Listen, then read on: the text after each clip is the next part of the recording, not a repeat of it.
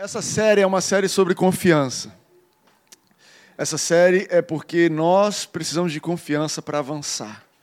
E isso se reflete na nossa oração, ou talvez começa na nossa oração. Sabe, quando você entende o que Jesus fez por você, entende o que ele te prometeu, entende tudo o que ele tem planejado para você, pode parecer que vai ser um passeio no parque. E, de fato, pode ser um passeio à medida que a sua fé vai ficando forte, mas não é sem muitos desafios. É, tem uma história na Bíblia que é Deus pegou o povo de Israel, tirou do Egito, falou: Vou levar vocês para uma terra que mana leite e mel, uma terra prometida, tirou eles da escravidão, algo que nunca se ouviu falar na história humana de uma nação que nasceu de escravos libertos por outra nação e se tornou algo poderoso. Deus fez isso, é algo sobrenatural, algo que tem filmes a respeito, a Bíblia a gente está sempre falando. E esse pessoal saiu dali e eles encontraram dificuldades no caminho, passaram por um deserto e eles o tempo todo falavam: Deus, mas você falou que ia fazer tudo por nós. E Deus sempre falava: Olha, se você não reclamar, se você crer, fica comigo que a gente vai conquistar, ainda que pareça difícil. Passaram por momentos marcantes, como o, o mar aberto, e comeram uma, o milagre mais longo da história da Bíblia e do, do ser humano, que é o maná. Por 40 anos, gente, cair pão do céu e você comer, você que está com fome, cair pão do céu e você comer, é um milagre se for um dia. Cara, tive um milagre maravilhoso. Eu estava morrendo de fome e do nada caiu do céu comida e eu comi e me saciei. Isso seria espetacular se fosse um dia. Isso aconteceu todos os dias, salvo no sábado, por 40 anos. Esse povo experimentou o que é viver debaixo de um milagre. E eu creio que vários de nós aqui, de forma simbólica, estamos vivendo nesse momento, sabe, uma transição de um lugar para o outro, onde você precisa de suprimento sobrenatural para chegar onde você vai chegar.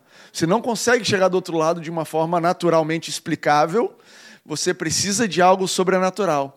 Mas quando chegou na beira da terra prometida, Deus uh, falou: Cara, agora vocês vão conquistar. Agora vocês vão guerrear. O que choveu comida o tempo todo, agora vocês vão semear e vão colher. E isso tem tudo a ver com o nosso momento de generosidade. Sabe, Deus, é, eu, eu, eu, ouvi muitos anos atrás, talvez uns 5, 10 anos atrás, um pastor falando: Olha, houve época na minha vida que eu estava tão sem dinheiro que eu orava para Deus encher o tanque do meu carro e duas ou três vezes Deus encheu o tanque do meu carro. Assim, milagrosamente. Eu precisava de ir para um lugar para o outro, estava na reserva. Eu falava, Deus, eu preciso. De... Eu acho que até a história é que ele queria ir para a igreja e não tinha gasolina. Deus, eu preciso ir para a igreja. E Deus encheu o tanque do, do carro dele. Um milagre é, bizarro, né? porque eu não sabia que Deus multiplicava gasolina. Não tem nada disso na Bíblia. Mas é muito, achei muito interessante a colocação dele. Ele falou: Olha, mas hoje é, eu entendo que a vontade de Deus não é que eu viva dos milagres dele. Apesar do milagre ser importante e necessário para alguns momentos da nossa vida, eu entendi que através da minha semeadura e através dos princípios de Deus, hoje eu tenho dinheiro suficiente na minha conta para abastecer o meu carro sem precisar de um milagre. E isso não quer dizer que se você precisa de um milagre você está com um problema, mas quer dizer que Deus tem provisão para você, suficiente para você avançar, e o que hoje para você é um milagre, amanhã vai ser algo natural. Hoje talvez é um milagre para você você tratar alguém bem. E Deus realmente tem que te conter e te controlar. Mas o plano de dele para você, a terra prometida, é você entrar num, num lugar onde o seu temperamento muda e você encontra uma nova forma de ser, onde você trata as pessoas bem e você nem diz que é um milagre. Você fica, é natural. E essa coisa linda de Deus. Mas para entrar nessa terra prometida, o povo de Israel teve que ter coragem, ousadia, confiança. E a gente sabe da história que eles não tiveram confiança de início, mas depois da segunda vez, Deus é um Deus de segundas oportunidades. Eles voltaram e eles conquistaram, e, as, e isso está bem descrito no livro de Josué, se você quiser ler depois. Tem milagres, assim, um povo é, escravo que não tinha armas, eles não tinham ferro, não tinham espada. Pensa nisso. O povo que era é, escravo saiu e ficou no deserto. O deserto não tem pedra, não tem aço, não tem ferro, tem espada. E eles venceram a primeira guerra deles como? Rodeando uma terra, com confiança. Todo dia acordava de manhã, cara, vai lá que vocês vão vencer. e eles com, sei lá, um pedaço de pedra e vamos embora. Vamos embora. Deus falou para a gente ir e vamos. E você vê esse tipo de atitude na Bíblia, de confiança para é, receber aquilo que Deus já te deu. Eu acredito numa igreja confiante desse tanto. Eu acredito que Deus tem esse tipo de confiança para você. Mas, Timóteo, eu não sou uma pessoa confiante, eu sou uma pessoa insegura. Você era. Você era. Talvez na sua própria força você é inseguro. Mas Deus está aqui para te fortalecer, para você ter uma vida de confiança. E nesse sentido, é, a tua vida de oração, ela reflete muito bem o que você, a atitude que você tem levado. Sabe, infelizmente, a gente ainda vê muita oração que não tem base bíblica. É triste você ver o povo de Deus não avançando porque não sabe como orar, não sabe o que tem em Cristo. Sabe, eu estava pensando num exemplo para isso e eu, é, eu surfo, eu não surfo há uns três anos que eu não entro na água, mas eu acho que uma vez que você tem a carteirinha de surfista, diz lá assim, você é um surfista, não diz assim, expira tal dia, então, para todos os efeitos, eu surfo. E quando eu estava aprendendo a surfar, era muito interessante que eu me matava e muitas vezes eu passava duas, três horas no mar e eu saía com uma onda. E, gente, eu estava me divertindo. Olha, o surf tem uma coisa impressionante que é, você pode ser o melhor surfista do mundo, você pode ser o mais, é, o mais aprendido, assim, primeira vez, todo mundo se diverte no mesmo nível. Mas, à medida que você vai aprendendo a surfar, você começa a olhar para a pessoa do lado que está aprendendo e você vê o quanto de esforço aquela pessoa está fazendo e quanta energia ela está colocando no sentido errado, está remando errado, indo na onda errada, sentando na prancha errado, e está fazendo tanta coisa que desperdiça energia, ela está se divertindo, e a maior, maior parte das vezes você não fala nada. Cara, beleza, daqui um ano, dois, você vai estar tá sabendo passar por isso mole. Mas, sabe, às vezes você encontra, né? O mar você tem que entrar, é, você está na areia, você vai lá para é, a parte atrás das ondas e passar aquilo ali é a parte mais difícil, né? Você tem que passar ondas vindo contra você e às vezes você passa por um camarada que está lá. E uma hora, duas horas, acho que hora é exagero, mas 15 minutos, 20 minutos, meia hora, aí você passa por ele, pega uma onda, daqui a pouco passa por ele de novo, pega uma onda, daqui a pouco para do lado. Cara, vamos, deixa eu te ajudar, é por aqui, ó, você está tentando pelo caminho errado. Sabe, alguém aqui surfa e, e se identifica com o que eu estou falando? Não. Álvaro se identifica, né? Só o Álvaro. Gente, que exemplo então que não foi pertinente para ninguém, né? Próxima vez eu procuro um exemplo melhor. E eu tentando fugir do futebol. Falei, cara, futebol ninguém vai entender, surf todo mundo, pô, vacilo. Enfim, às vezes eu tenho a impressão, eu ouço algumas orações e eu tenho essa impressão. Meu Deus, quanta energia gasta no sentido errado. Eu sei que Deus abençoa e eu sei que essa pessoa está aprendendo. E se ela continuar nesse caminho, ela vai se tornar melhor nisso e vai gastar menos energia, mas, uau, existem formas mais produtivas de orar. Existem formas onde você coloca a sua fé em concordância com o que a palavra diz e você, você voa, você avança. Existem formas que você sofre e chora e briga e conversa, e Deus pega aquele negócio todo fala: Olha, eu consigo aproveitar em nome de Jesus, amém. Então é esse aí que eu vou te abençoar. E eu não quero que nós sejamos uma, uma igreja assim.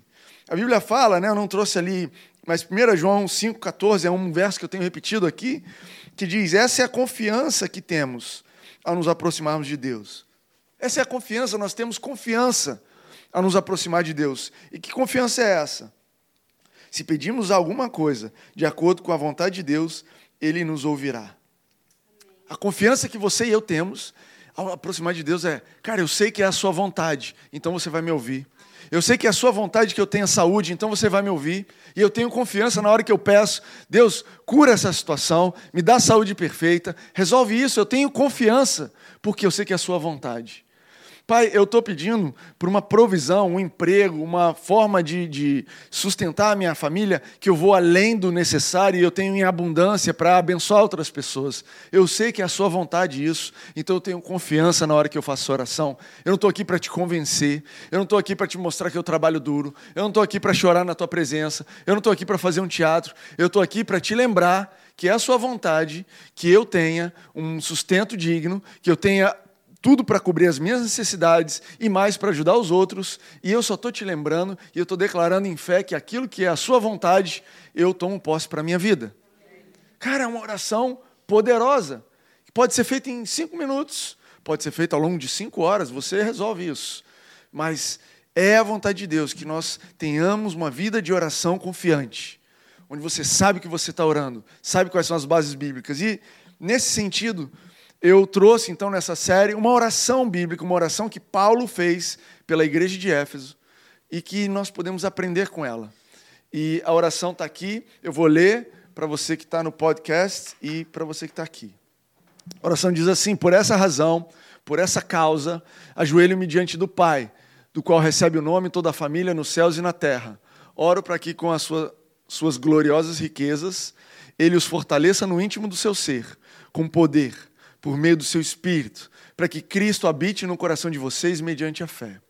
E oro para que, estando arraigados e alicerçados em amor, vocês possam, juntamente com todos os santos, compreender a largura, o comprimento, a altura e a profundidade, e conhecer o amor de Cristo, que excede todo o conhecimento, para que vocês estejam cheios de toda a plenitude de Deus, aquele que é capaz de fazer infinitamente mais do que tudo que pedimos ou pensamos, de acordo com o seu poder que atua em nós a Ele seja a glória na igreja e em Cristo Jesus, por todas as gerações, para todo sempre. Amém. É uma oração complicada, é uma oração profunda. E a gente vem destrinchando. A gente falou na primeira parte dessa, desse primeiro bloco aqui sobre viver por uma causa, sobre sermos fortalecidos no homem interior. Na segunda parte dessa série, a gente falou sobre estarmos alicerçados, termos a nossa raiz no amor de Jesus e como isso nos permite experimentar um amor que o conhecimento não é capaz de compreender, mas nosso corpo, nosso coração, nós somos capazes de experimentar e que isso nos enche de Deus. E hoje eu quero falar sobre essa última parte, aquele que é capaz de fazer infinitamente mais. Uh, eu quero começar com esse, com, esse, com esse bloco aqui. Aquele que é capaz de fazer infinitamente mais do que tudo que pedimos ou pensamos, de acordo com o seu poder que atua em nós. De acordo com o seu poder que atua em nós. Eu não sei, não sei se você reparou essa oração, e eu tenho convidado você a ler em casa. Espero que você tenha seguido essa recomendação. Timóteo, não sei o que ler, não sei o que, como gastar o meu tempo de leitura bíblica durante a semana. Começa lendo o que você aprendeu no domingo. E daí você vai sentindo a inspiração do Espírito Santo. Mas essa oração ela é curiosa porque ela não ora sobre coisas externas. É uma oração muito peculiar de Paulo, porque ele gasta um tempo, ele fala assim: olha, uh, eu oro pelo homem interior de vocês. Eu oro pelo, pelo lugar onde a sua vida está enraizada, onde você está colocando o seu sustento, seu, seu, seu fundamento. Eu oro para que você seja cheio do, de Deus. Eu oro para que você possa experimentar o amor ele, fala, ele vai falando sobre. É uma oração constante sobre o nosso interior. É incrível isso. E no final ele fala: olha, de acordo com o seu poder que atua em nós. E é curioso porque eu não sei quanto tempo você gasta da sua oração orando pelo seu homem interior, pelo seu espírito, por quem você é por dentro. Eu não sei se você entende plenamente, e eu acredito que eu estou avançando nesse conhecimento também, sobre o quanto que a, os problemas de fora são facilmente resolvidos pelo poder de Deus que atua em mim. Em outras palavras, existe dentro de nós, nós que nascemos de novo, que somos novas criaturas, existe dentro de nós um poder inimaginável. Existe um poder, uma transformação. Aliás, o maior milagre que Deus já fez. Eu acabei, eu falei sobre o milagre mais longo, né, o maná. Sabe qual é o maior milagre que Deus já fez, na minha opinião? Transformar o meu coração, transformar eu ou nós que éramos pecadores, inimigos, nos dar um novo coração e nos apontar para uma nova natureza e sermos recebidos como filho. É um milagre incrível da transformação do coração de alguém. Sabe, é lindo ver alguém que está mancando andar. Eu já tive a oportunidade de orar por alguém que estava mancando e passou a andar. É lindo quando você ora por alguém que está passando dificuldade financeira e aquela pessoa encontra uma solução e Deus dá uma solução. É lindo quando você ora e tem alguém que está com problema familiar, está com problema de relacionamento, e o poder de Deus quebra e resolve aquilo. Mas nada se compara ao milagre que aconteceu na sua vida quando você recebeu Jesus como seu Senhor e Salvador. Naquele dia, Deus inteiro veio morar dentro de você. Naquele dia, você passou a ter acesso a um poder que não dá para calcular. Tanto que ele diz aqui: olha, é capaz de fazer infinitamente mais do que tudo que pedimos ou pensamos. E o grande dilema da vida é o quanto você e eu acreditamos nessa verdade. O quanto que eu e você, quando nós nos deparamos com uma realidade, olha, se você não fizer isso, se você não for contra os seus princípios, você vai perder o seu namoro, você vai perder o seu emprego, você vai perder a sua dignidade. Se você não ah, for contra essa, esse impulso de fora, se você não acreditar que Deus dentro de você é suficiente, você bate numa situação, você bate num cenário que te diz: olha, você não vai dar conta. É o tempo todo isso. O tempo todo da nossa vida, nós somos confrontados com situações que nós olhamos e falamos, falamos, cara, eu vou ter que abrir mão do meu princípio. Eu vou ter que abrir mão de acreditar que existe um poder dentro de mim que é capaz de sustentar todas as coisas. Obrigado, Mayra. Eu vou ter que abrir mão. E à medida que você vai avançando e crendo na verdade que Deus está atuando dentro de você, então isso vai fazendo a diferença. E eu quero deixar alguns versos aqui para você anotar. Você topa? 1 João 4,4 diz assim: Filhinhos, vocês são de Deus e os vencem, né? Está falando dos desafios. Porque aquele que está em vocês é maior do que aquele que está no mundo. Cara, filhinhos, Deus está em vocês, vocês são vencedores, porque maior é aquele que está em você do que aquele que está no mundo. Fisicamente, impossível você acreditar nisso, não é? Cara, desculpa, mundo inteiro, eu. Não dá para eu ir contra o mundo inteiro, né? Não dá para eu achar que o que está em mim é maior do que o que está em todo o universo. Não dá para eu achar que essa empresa inteira, essa multinacional, essa organização inteira vai mudar porque existe algo dentro de mim capaz de mudar ela. Pois é, mas essa é a fé, esse é o Jesus que vive dentro de você. Esse é o tipo de poder que existe dentro de você. Ele está aí para fazer a sua vontade? Não, ele está ali para te ajudar a ter a vontade alinhada com a vontade de Deus e que você possa desfrutar desse poder exercendo, atuando. Então anota aí, 1 João 4, 4. Olha o que diz Filipenses 1, 6.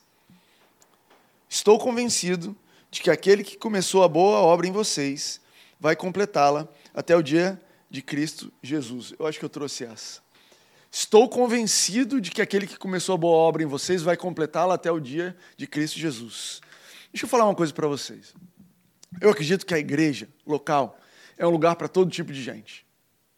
Todo tipo de gente pode vir aqui. Esse lugar, você é bem-vindo aqui se você for um ladrão. Você é bem-vindo aqui se você for uma pessoa imoral. Você é bem-vindo aqui se você tiver vícios. Você é bem-vindo aqui se você for um bom pai, um mau pai, um pai que abandonou. Se você já fez algum aborto na vida, se você já cometeu algum erro grave que afetou a vida de uma pessoa, se você já tomou decisões que alguém morreu por causa das suas decisões, se você é uma pessoa que tem ódio interno, se você é uma pessoa que não ama ninguém, se você é uma pessoa avarenta, que idolatra o dinheiro, a igreja é o lugar para você. Eu não tenho dúvida que a igreja é aberta para todo esse tipo de pessoas, e eu quero te dizer que você olha aqui, você vê todo mundo legal, mas está todo mundo aqui, porque lá fora éramos um dessa lista, ou talvez vários. Todo mundo veio aqui para isso. Mas eu também acredito que a igreja é o lugar para esse tipo de pessoa, porque é o lugar de transformação. Porque eu acredito que no momento que você recebe Jesus no seu coração, ele começa uma obra em você. Ele começa a atuar dentro de você, ele começa a mudar o seu coração.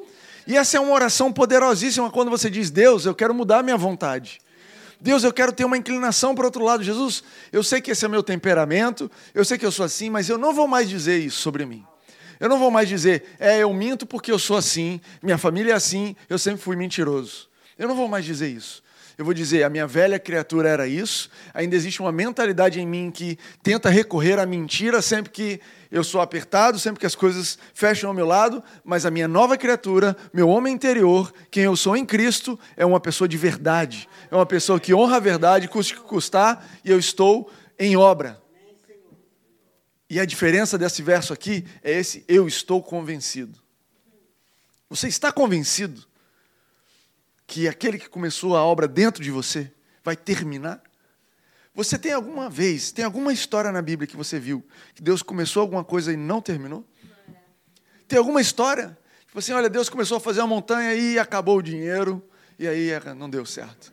Olha, Deus estava transportando esse camarada e ele falou: Cara, eu tenho um lugar novo para você, leva a sua família para lá. E no meio do caminho, Deus sumiu, porque foi assistir um jogo, acabou o dinheiro, caiu a ligação e o cara nunca mais conseguiu falar com Deus. Você já viu uma história dessa? Na Bíblia você nunca vai ver. Você talvez já conheceu pessoas que te contam uma história dessa. E talvez o que elas é, e talvez você tenha experimentado já isso, e eu já experimentei, ter um processo com Deus, que no meio do caminho eu escolho Falei, cara, o seu jeito não está me agradando. Desculpa aí, eu acho que você não está sabendo como é que funciona o universo. Deixa que eu decido. E Deus, como um bom gentleman, como um bom pai, um bom pai, sabe a hora de atuar, mas também sabe respeitar o direito dos filhos e fala, cara, tudo bem. Mas na Bíblia você não vai ver história dessa. E se você acompanhar, a Bíblia tem uma história muito interessante que diz assim: honrem os seus pais na fé, honrem os seus líderes na fé. Observe a fé deles e observe como eles terminam a jornada. Então copie a fé deles. Sabe, as pessoas que te inspiram na vida são pessoas que você já pôde observar o final do caminho delas? Ou você só se inspira por gente de 20 anos de idade? Que acabou de começar, acabou de ter uma ideia, está arrebentando, e você fala: é isso, é isso que eu quero ser. E mal você sabe que com 22 essa pessoa vai estar deprimida, fechada no quarto, não quer saber de mais nada, e é esse o caminho que você resolveu seguir. Sabe, observe a fé das pessoas, observe, tenha boas referências. E não quer dizer que você só pode ter referência de gente velha, mas sim, pessoas mais velhas que completaram o caminho da vida são uma ótima referência. E eu estou dizendo isso, eu tenho 35 anos de idade e eu olho para pessoas que têm 60, que têm 70, que têm 80, que têm 90. O avô da, o avô da Renieri tem 93, 94. Tem um relacionamento com Deus até hoje. Eu vou lá sentar, eu sento do lado do seu Moisés. E quer saber? Eu não sei se o seu Moisés vai ouvir essa pregação, pode até ouvir. Não é a coisa mais legal do mundo sentar do lado do seu Moisés. Ele fala devagar, às vezes eu tenho que repetir as coisas. Às vezes o seu Moisés quer falar de um assunto, eu, quero, eu pergunto uma coisa, mas ele quer aquele assunto, e a gente vai ter que ir no assunto que ele quer. Às vezes o seu Moisés não tem muita paciência comigo, às vezes no meio do caminho ele fala, cara, eu tenho que dormir, tchau. Mas, cara, ele tem preciosidades que você não encontra. Seu Moisés, me explica como é que você carregou a sua fé? Como é que você criou seus filhos esse tempo todo? Está com neto, está com bisneto? Quantos desafios você já não passou? Me explica essa fé, porque, cara, eu quero chegar com 93, 94 anos de idade, com saúde, com a minha fé. Eu não estou aqui num tiro curto. Olha, vou dar um tiro curto e acabou. Não, o nosso tiro é longo, amém? O que a gente tem para conquistar é longo. Sabe, Josué, ele entrou, eu acredito que ele tinha perto de 40 anos de idade, talvez. Aliás, ele tinha 80 anos de idade, não é isso? Caleb fala: com 40 eu fui, e com 80 agora ainda estou disposto. Ele percorreu aquela terra inteira e lá no final da vida dele, depois de lutar, depois de fazer, Deus falou: Cara, ainda faltou muito para você conquistar. Eu creio que Deus está falando isso para você agora. E você vai percorrer um caminho e Ele não vai falar: Eu tenho mais para você. Porque é isso que está dizendo ali, quando ele fala sobre infinitamente mais do que pedimos ou pensamos. Cara, ele não fala assim: Eu tenho mais do que você pede ou pensa. E sabe, é, eu já falei isso aqui, eu tenho muito respeito pelas palavras que estão na Bíblia. Quando Deus coloca uma palavra, não é por acaso. Ele colocou uma palavra muito tensa ali que diz assim, infinitamente mais. Sabe, sabe o que é o infinito? Cara, a gente não sabe o que é o infinito. A gente tem ideia do que é o infinito. De vez em quando você olha para o universo, você olha para as estrelas, você tem uma ideia do que é o infinito. Você olha para o mar, e você fala assim: sabe quanta água tem aqui? Infinita água. Eu posso beber água o dia inteiro, a minha vida inteira, para o resto da minha vida, e eu não vou nem mexer na quantidade de água que tem no mar. E a gente acha que isso é infinito, mas a água do mar não é infinita. Ela tem um limite. E Deus não fala assim: olha, o que eu tenho para você é do tanto da quantidade de água que tem no mar, é o que eu tenho para você. Ele podia dizer isso e eu ia falar: Deus, amém. Isso é demais, cara. Uau, é muita água. Mas ele não usa essa palavra, ele fala infinitamente mais. infinitamente mais.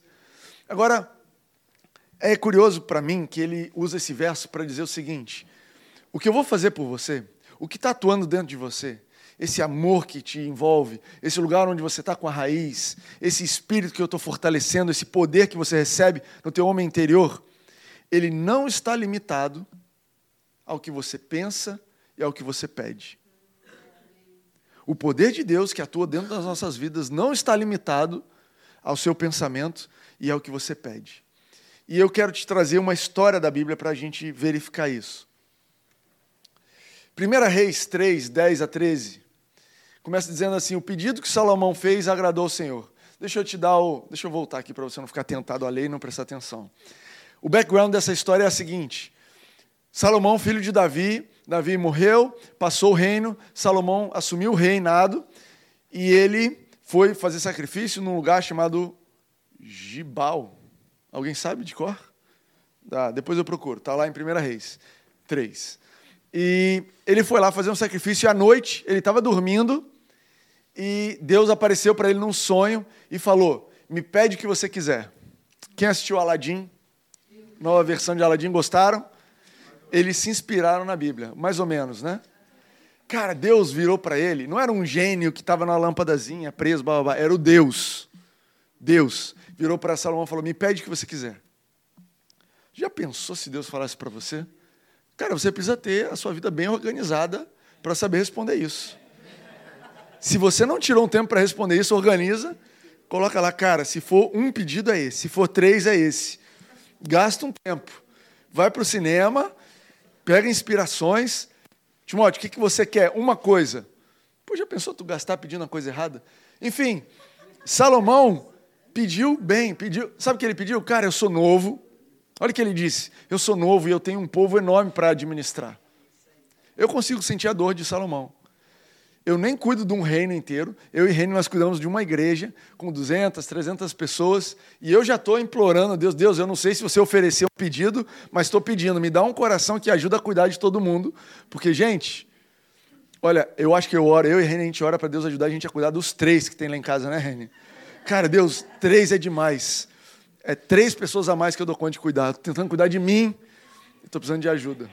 Mas Salomão virou e falou: Cara, eu não sei cuidar de todo mundo, eu sou novo, eu preciso da sua ajuda e eu quero um coração que ouve. Essa é a versão original. Se você for lá no original, procurar no hebraico, você vai ver que ele pede: Me dá um coração que ouve, para que eu possa julgar com justiça. Uau, que pedido! Cara, eu quero ser um rei justo. Eu quero só ser um rei justo. Tanto de coisa que ele não pediu. E aí a gente vem na conversa de Deus. O pedido que Salomão fez agradou ao Senhor. Anota isso aí, agradou ao Senhor. Depois a gente vai falar sobre agradar ao Senhor. Por isso Deus lhe disse: já que você pediu isso e não uma vida longa, nem riqueza, nem pediu a morte dos seus inimigos, mas discernimento para ministrar a justiça, farei o que você pediu. Deus falou: cara, eu percebi o que você não pediu. Eu percebi o que você não pediu. Mas vai aparecer um cara chamado Paulo que vai falar e vai explicar que eu sou capaz de abençoar infinitamente mais do que você pede. Mas eu gostei do que você pediu. Eu darei a você um coração sábio e capaz de discernir, de modo que nunca houve nem haverá ninguém como você. Para começo de conversa, o que você pediu, vou te dar uma dose que nunca mais ninguém vai ser como você. Cara, você olha as pessoas e fala, Deus, eu só queria metade daquela pessoa, não é? Você olha o camarada passando de Land Rover e falou: Deus, eu só queria metade desse carro para comprar uma casa para mim. Tava bom. Não é? Cara, Deus não vai te dar metade de ninguém. Ele vai te dar um nível, o que Deus quer te dar, e se você tiver ousadia para pedir, ele fala: Cara, nunca houve nem haverá ninguém como você nisso que você pediu. A gente está falando de um cara da velha aliança, que Jesus nem tinha morrido, e ele tinha que implorar pela misericórdia de Deus, enquanto nós temos a graça de Deus transbordando para cima de nós. Cara, a gente precisa orar com confiança, entende o que eu estou dizendo? Também darei a você o que você não pediu. Uau, essa é a parte que eu quero ouvir na minha oração. Riqueza e fama, essa fama aqui é glória, tá? Cabode. Riqueza e fama, de forma que não haverá rei igual a você durante toda a sua vida. Olha o exemplo de Salomão. Salomão, me agradou o que você disse. Agora a Bíblia diz assim, Hebreus 11, 1, diz assim: sem fé é impossível agradar a Deus. Se você não tem fé, que é confiança em Deus, esse infinitamente mais que pedimos ou pensamos fica preso numa lâmpadazinha, para usar o exemplo do Aladim. Fica preso, fica retido. Retido por quê? Porque é a história do povo do Egito, do povo de Israel que saiu do Egito para entrar. A terra prometida tinha sido dada a eles, Deus ia dar a vitória, mas eles não tinham coragem de entrar. Então Deus falou: Olha, eu preciso de um mínimo do seu lado. Eu preciso que minimamente você entre lá. Eu preciso que minimamente você fale, eu preciso que minimamente você declare, minimamente você obedeça, minimamente você descanse, para que você possa acessar o infinitamente mais que eu tenho para você. Mas se você não tiver esse passo de fé, se você não tiver essa confiança, se você não tiver essa ousadia no seu coração, eu não consigo, não tem como eu me agradar do que você está me pedindo, e eu não consigo fazer mais que isso. Então, nesse sentido, sim, o que você pede pode limitar Deus se não for pedido com fé. Mas quando Deus te responde, Ele não te responde na proporção que você pediu. Quando Deus te dá, Deus não te dá na proporção. Eu estava vendo na Bíblia, eu falei, olha, eu acho que não tem uma história na Bíblia, uma, que Deus deu na medida que a pessoa pediu. Eu li, eh, preparando para essa mensagem, N histórias N histórias. Tem uma mulher que o profeta vai estar na casa dela, ela faz um quarto para ele, para ele se sentir bem, só para ele vir sempre estar na casa dela. E ele vira para ela e fala: O que, que você quer? E ela fala: Eu não quero nada, eu estou bem, eu estou feliz. Ele fala: Eu percebi que você não tem filho, você vai ter um filho. E ela fala: Olha, não brinca comigo. Depois o filho nasce milagrosamente. Um dia, depois que o filho é mais velho, ele tem dor de cabeça, morre. Ela vai lá no profeta e fala assim: Olha só, eu nunca tinha te pedido um filho. E você me deu e agora ele está morto. Você resolve isso aí, porque esse Deus que você, que você me apresenta, ele é um Deus infinitamente mais do que eu peço. Então, o que, que a gente vai resolver disso aqui? E você tem o primeiro caso na Bíblia de alguém ressuscitando. O profeta volta, deita em cima do menino, o menino ressuscita, e a mãe que tinha só um filho, agora tem um filho ressurreto. Você imagina a preocupação que todas as mães e pais têm todos os dias? Cara, se meu filho machucar, e se meu filho, isso, isso aqui pode acontecer. E o pior que pode acontecer com meu filho é ele morrer. E essa mãe foi liberta até dessa preocupação. Falou, cara, deixa o menino brincar aí, qualquer coisa a gente liga para o profeta. Já sei como é que resolve. Esse menino não podia sair de casa para jogar bola, Deus deu liberdade para ele. Cara, Deus nos dá além do que nós pedimos. Agora é curioso que é, Salomão pediu, pediu com fé, e, e eu e você? Eu estava pensando, Deus, por que, que você já não fala para todo mundo assim? O camarada fala, Deus, eu queria que você me ajudasse a ganhar aquele emprego. Por que, que você já não vira para a pessoa e fala assim, eu gostei que você me pediu e já que você me pediu isso, também vou te dar a riqueza e a fama de Salomão. Porque ninguém pediu mesmo, vai abençoar todo mundo logo. E aí faz todo mundo ficar rico.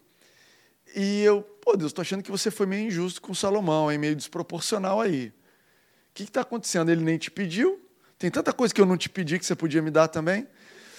E aí Deus falou: abre aí Efésios 1. Aí eu fui lá, pá, pá, pá. deixa eu ver se tem. Eu acho que eu não trouxe aqui não. Efésios 1, 3.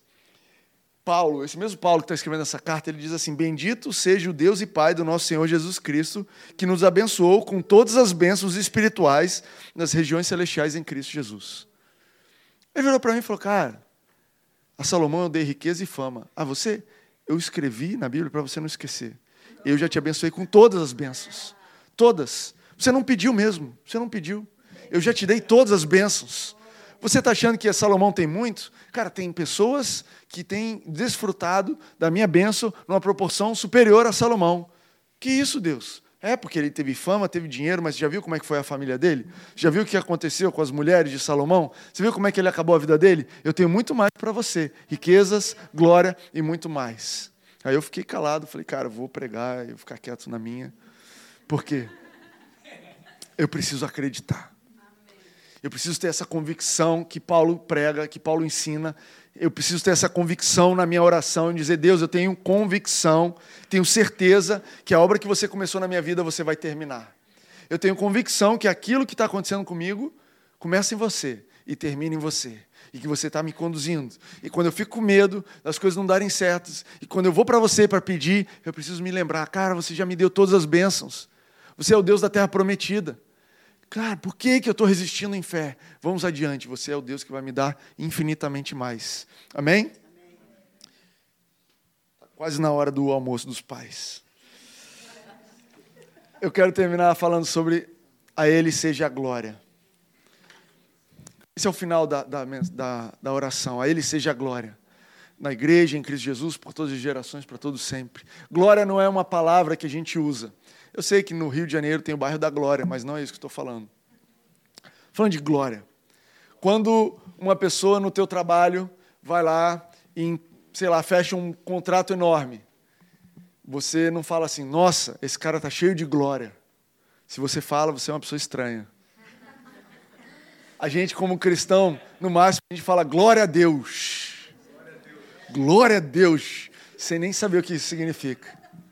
Glória é o reconhecimento pelo que aconteceu. Quando o cara vai lá e fecha um contrato e arrebenta, todo mundo fala, pô, ele tá, os méritos são dele. Ele está levando todos os méritos, ele está levando todo o reconhecimento, né? Às vezes você se sente assim, você faz o trabalho duro, entrega para o seu chefe, seu chefe vai lá e o presidente da empresa fala, ó, esse chefe aqui é demais, ele arrebentou, ele merece todo o nosso reconhecimento e a empresa bateu a meta por causa desse fulano. E você fica lá na sua falando, pô, esse reconhecimento era meu. Isso é glória. Isso é glória.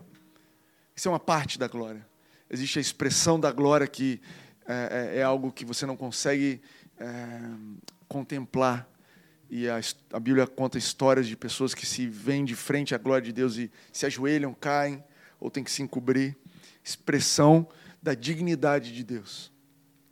Quando Paulo encerra essa oração dizendo a você é a glória, ele está pegando toda essa oração que ele falou, Deus, eu gastei essa oração de hoje foi só sobre o que tem dentro de mim. E eu quero dizer que eu, tenho, eu estou tão convencido que é você que está atuando dentro de mim, que eu quero te dizer que todo, todos os méritos da minha vida são teus. Eu quero te dizer que cada conquista que eu tenho é tua. Eu quero te dizer que, mesmo numa igreja, quando eu vejo alguém avançando, quando eu vejo alguém indo para frente, quando eu vejo meu amigo do lado avançando, eu tenho reconhecimento eu não tenho inveja dele, porque eu sei que é você que está atuando na vida dele, e isso glorifica o seu nome, isso dá dignidade ao seu nome. E Deus é um Deus tão generoso que o que, que Salomão fez para ser sábio? Me fala. Ele dormiu e pediu o pedido no sono. Ele dormiu. Que mérito Salomão tinha? Nenhum. Mas Deus falou: Eu vou te dar glória, eu vou te dar fama. As pessoas do mundo inteiro vão falar: Esse Salomão é uma pessoa do outro nível. As pessoas vinham de todos os lados, por quê? Porque Deus ele é generoso até com a glória dele. Falei, cara, eu que estou fazendo, eu que te dei, veio de mim, eu que te sustento, eu que vou te conduzir até o final. Eu ainda deixo você botar o seu nome lá no final como ganhando reconhecimento. Mas é importante que você dê glórias a Deus. É importante que você dê o mérito do que está acontecendo a Deus. Por quê? Senão você corre o risco de tirar o ferro da tomada. A história do ferro é o seguinte: isso é coisa para quem já viu ferro de passar roupa. Não sei se todo mundo aqui já viu. Mas o ferro de passar roupa, você bota ele na tomada e ele vai esquentando, não é isso? Vai esquentando, vai esquentando, esquentando. E uma hora o, o ferro está absolutamente quente, on fire bombando. E a tentação do ferro, é lógico que o ferro não tem essa tentação, é uma metáfora para você e para mim. A tentação do ferro é falar assim, cara, eu já estou com tudo. Eu sou o bambambam, bam, bam, eu sou o quentão. Eu não preciso mais desse negócio de tomada, essa tomada está me impedindo de ir além. Entende? Essa tomada está, pô, estou preso nessa tomada, eu quero me movimentar, quero levar o meu calor para outros lugares, e essa tomada está me, tá me atrapalhando. Puxa essa tomada aí. E aí o que acontece quando o ferro puxa, você tira o ferro da tomada? Na hora que puxa, não acontece nada. Continua quentão, continua queimando, continua fluindo.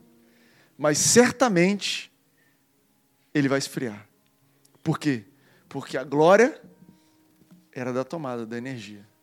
A fonte da vida dele era a energia. O motivo que ele estava daquele jeito é que existia algo, o poder atuando dentro dele, fazendo que ele saísse daquele forma. Então, é aí a preciosidade dessa oração, porque existe uma confiança, você foi chamado para ser confiante, para orar com confiança, mas uma confiança na tomada, uma confiança em Deus, uma confiança na essência, na fonte da sua vida. E se você tem a confiança no lugar certo, você vai e você vai, e na hora que a tomada trava, você fala: opa, não posso ir além.